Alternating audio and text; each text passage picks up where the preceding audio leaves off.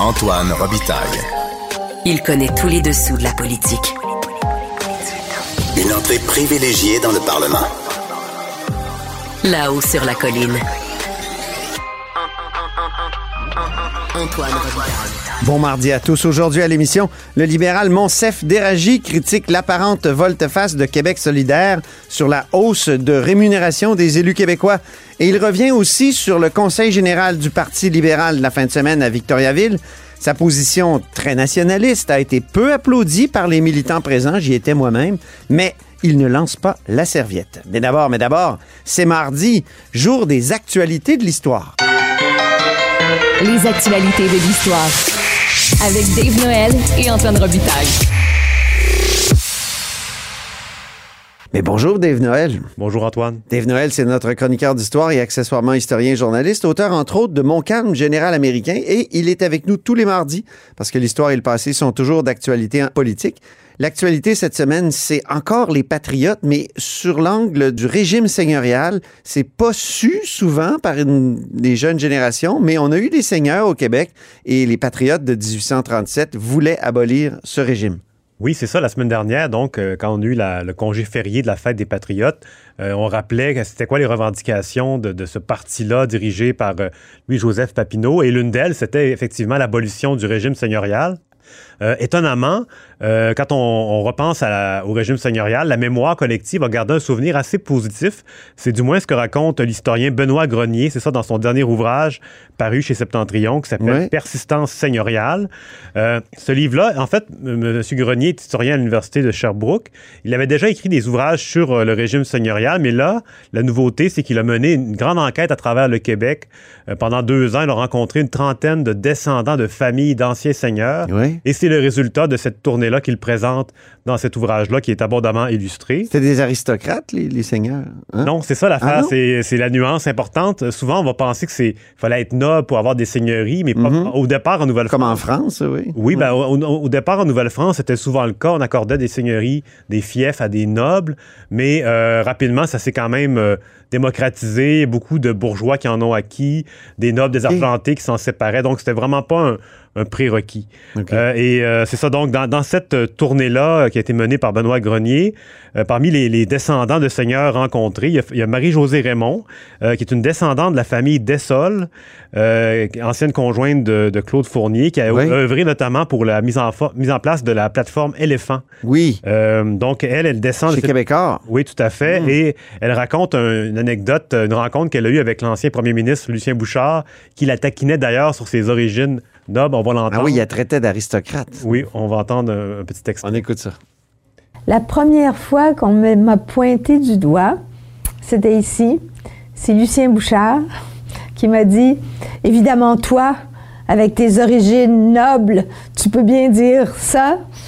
Ça- C'était une conversation où j'ai dû, je sais pas, faire une citation quelconque, alors que lui est un homme euh, immensément euh, cultivé et tout. Puis ah, on se taquinait.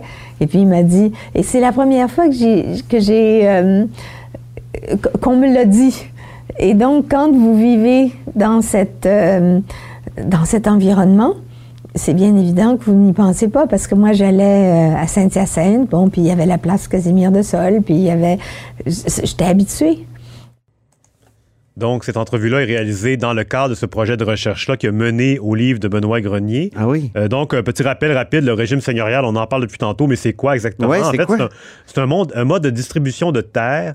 C'est le premier régime d'encadrement de la population qu'il y a eu en Nouvelle-France. Ça a précédé tout le reste. Ça a précédé la paroisse, les municipalités, évidemment, qui sont apparues au milieu du 19e siècle. Ah oui. Euh, donc, c'est des terres qui étaient concédées, euh, c'était généralement des rectangles, qui étaient concédés à des notables au départ en Nouvelle-France, et, on- et les, les- les seigneurs étaient tenus de peupler leur seigneurie.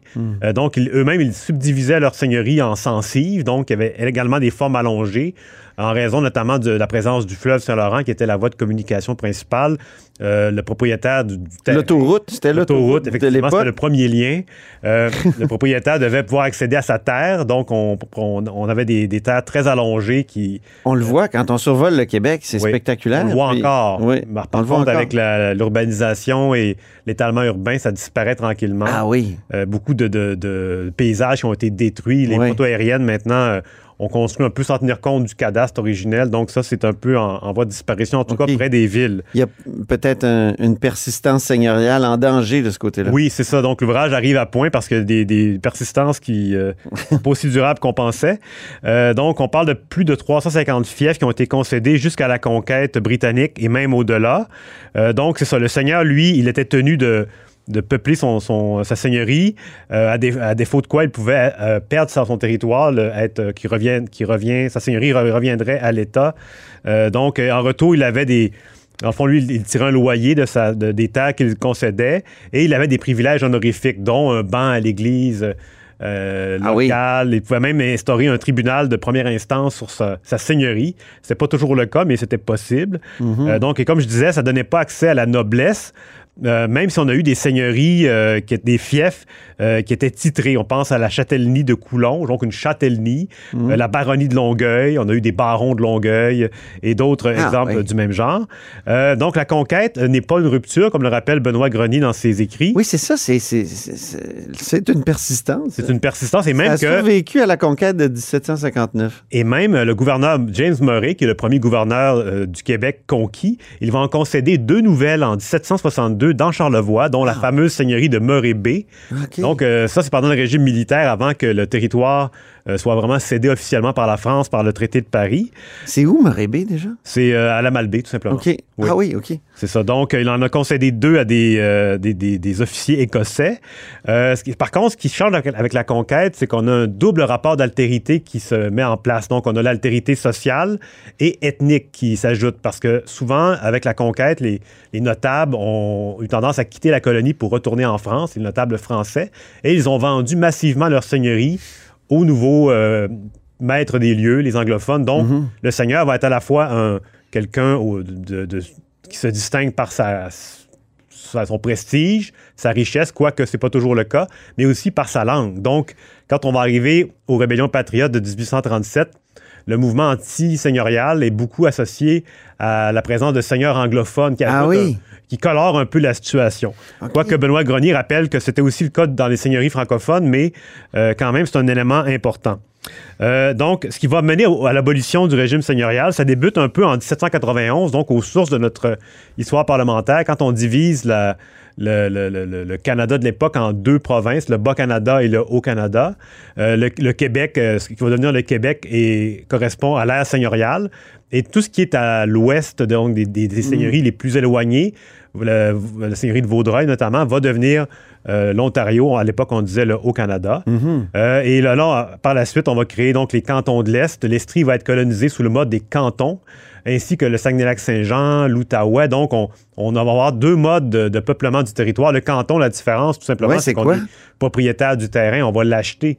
Et c'est ce Carrément. qui va permettre aussi beaucoup de spéculation. Donc, des, des- des gens fortunés achètent un canton complet et euh, sachant que ça, ça s'en vient la colonisation. Et donc, euh, il y a des avantages et des, des avantages aux deux systèmes. Et ce qui va mener à l'abolition, donc, on, on- ça, nous ça nous amène jusqu'en 1854, où là, le, le- le Parlement du, du- du Canadien va abolir le régime seigneurial. Euh, comme c'est souvent le cas dans les, quand on parle de nationalisation au Québec, euh, c'est plutôt un rachat assez coûteux. Euh, donc, les seigneurs, au départ, on avait prévu reprendre les territoires qui n'avaient pas été concédés parce que, dans le fond, euh, les- les- le seigneur avait un domaine seigneurial un qui était à lui, qu'il exploitait pour lui-même. Il y avait aussi les terres non cédées qui souvent correspondaient à des territoires forestiers. Euh, et euh, donc ça, c'est- c'est- ces terres-là qui n'ont pas été concédées, ils vont les garder.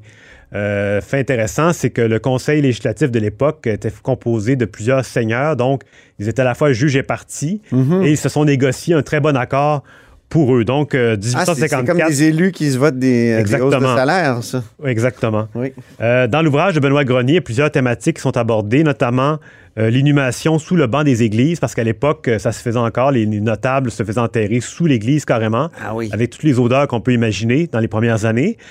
Et Benoît Grenier est allé visiter l'église de Saint-Michel de Vaudreuil et est allé même voir carrément le caveau de la famille Lotte-Binière. On va entendre un petit extrait. On se trouve ici, dans l'église Saint-Michel de Vaudreuil, au cœur de ce qui reste de plus significatif en termes de patrimoine seigneurial au Québec.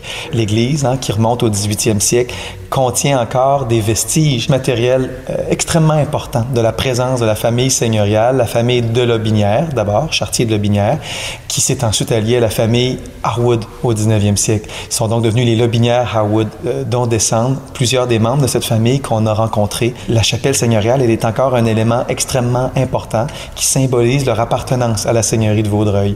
Pourquoi? Parce que ici, sous nos pieds, sont enterrés leurs ancêtres. Sont enterrés leurs ancêtres à partir de la fin du 18e siècle, tout de suite quand la famille seigneuriale a pris résidence dans la seigneurie de Vaudreuil. On le sait, les seigneurs qui résidaient sur leur seigneurie, c'était une minorité dans la vallée du Saint-Laurent. Les Lobinières en faisaient partie. Et ils ne résidaient pas dans leur seigneurie qui porte encore aujourd'hui le nom de Lobinière, ils résidaient dans leur seigneurie de Vaudreuil, dans la région de Montréal. Donc, les seigneurs ne résidaient pas nécessairement dans leur seigneurie.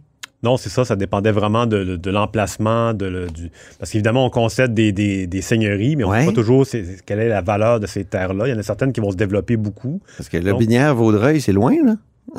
oui, c'est ça. Ben, lui, en fait, le Binière avait acheté plusieurs seigneuries. Il y en avait même au lac Champlain qui n'a pas pu développer pour ah, différentes raisons. Euh, mais donc, il y a ça. Et donc, en 1854, les censitaires, quand on, on abolit le régime seigneurial, on leur offre deux options. Ils peuvent soit acheter la terre qu'ils occupent, donc payer un montant d'un seul coup et c'est réglé, ou continuer de verser une rente annuelle seigneuriale.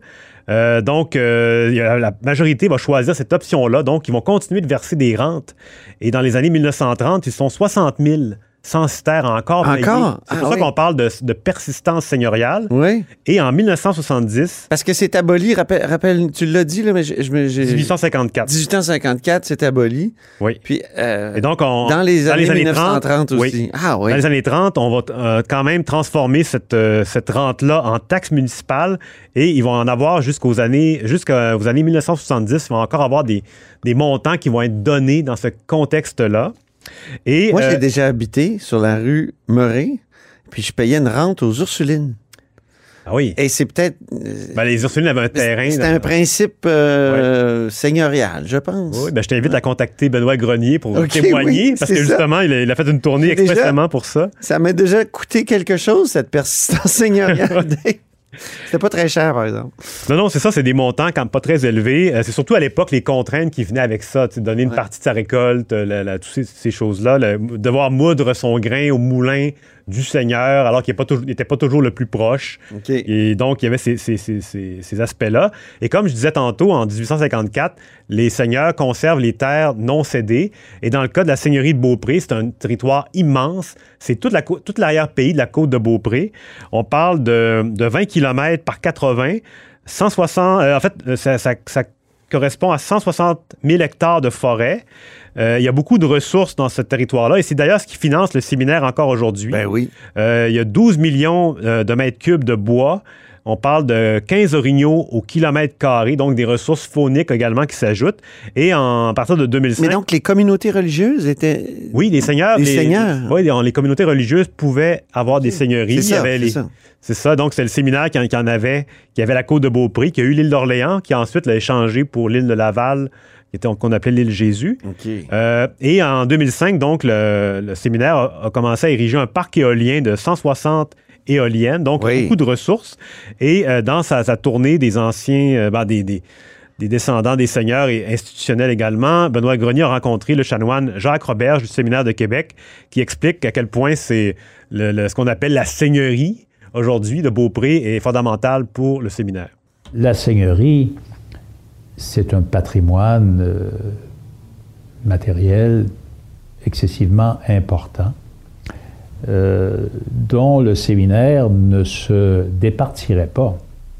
Je dois vous dire que j'ai eu des approches informelles que je n'ai même pas analysées. Je ne sais pas si elles étaient sérieuses, mais des approches d'hommes d'affaires qui voulaient servir d'intermédiaires pour transiger la seigneurie. Je n'ai même pas voulu penser à ça. Même pas. À mon avis, c'est le dernier des biens dont le séminaire devrait songer à se départir. Peut-être se départir de quelques édifices ici dont on n'a plus besoin, mais pas la seigneurie. Pas la seigneurie. Oh, c'est mon ancien directeur euh, d'école, Jacques Roberge, au Petit Séminaire de Québec. Et euh, c'est un peu dommage, hein, se départir d'édifices dont on n'a plus besoin, qu'il dit. Euh, des fois, ce sont des très beaux édifices qui... Ouais, qui ont justement besoin de, Oui. de soutien, que l'État n'a visiblement pas toujours, euh, Oui. pas toujours présent. pour- Peut-être qu'on devrait nationaliser les biens de l'Église comme euh, les révolutionnaires français l'ont fait en 1789. Je lance l'idée. Ça viendrait avec une facture d'entretien assez élevée. euh, Ben, peut-être que ça serait mieux entretenu qu'une Église déclinante qui, qui, qui cherche des revenus un peu partout. Oui, le, le débat est lancé. Le débat est lancé, Dave. Oui, en parlant de débat, justement, dans, dans l'ouvrage, Benoît Grenier ne se prononce pas sur le volet est-ce que le, le régime seigneurial était le meilleur mode de, de peuplement du territoire?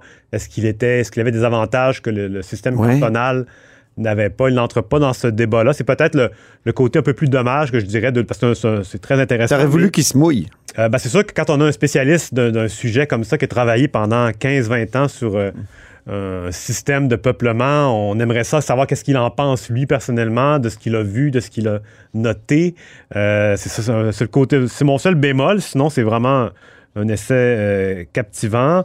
Et aussi, on voit vraiment le- le- la mémoire, comment la mémoire peut être détachée de la réalité, parce que Mm. les gens qui ont, qui sont- qui ont été rencontrés lors de cette euh, grande tournée-là avaient vraiment une image idyllique du régime seigneurial, alors que les, les- les sources, les archives indiquent que ça était beaucoup plus tendu qu'on, qu'on l'imagine.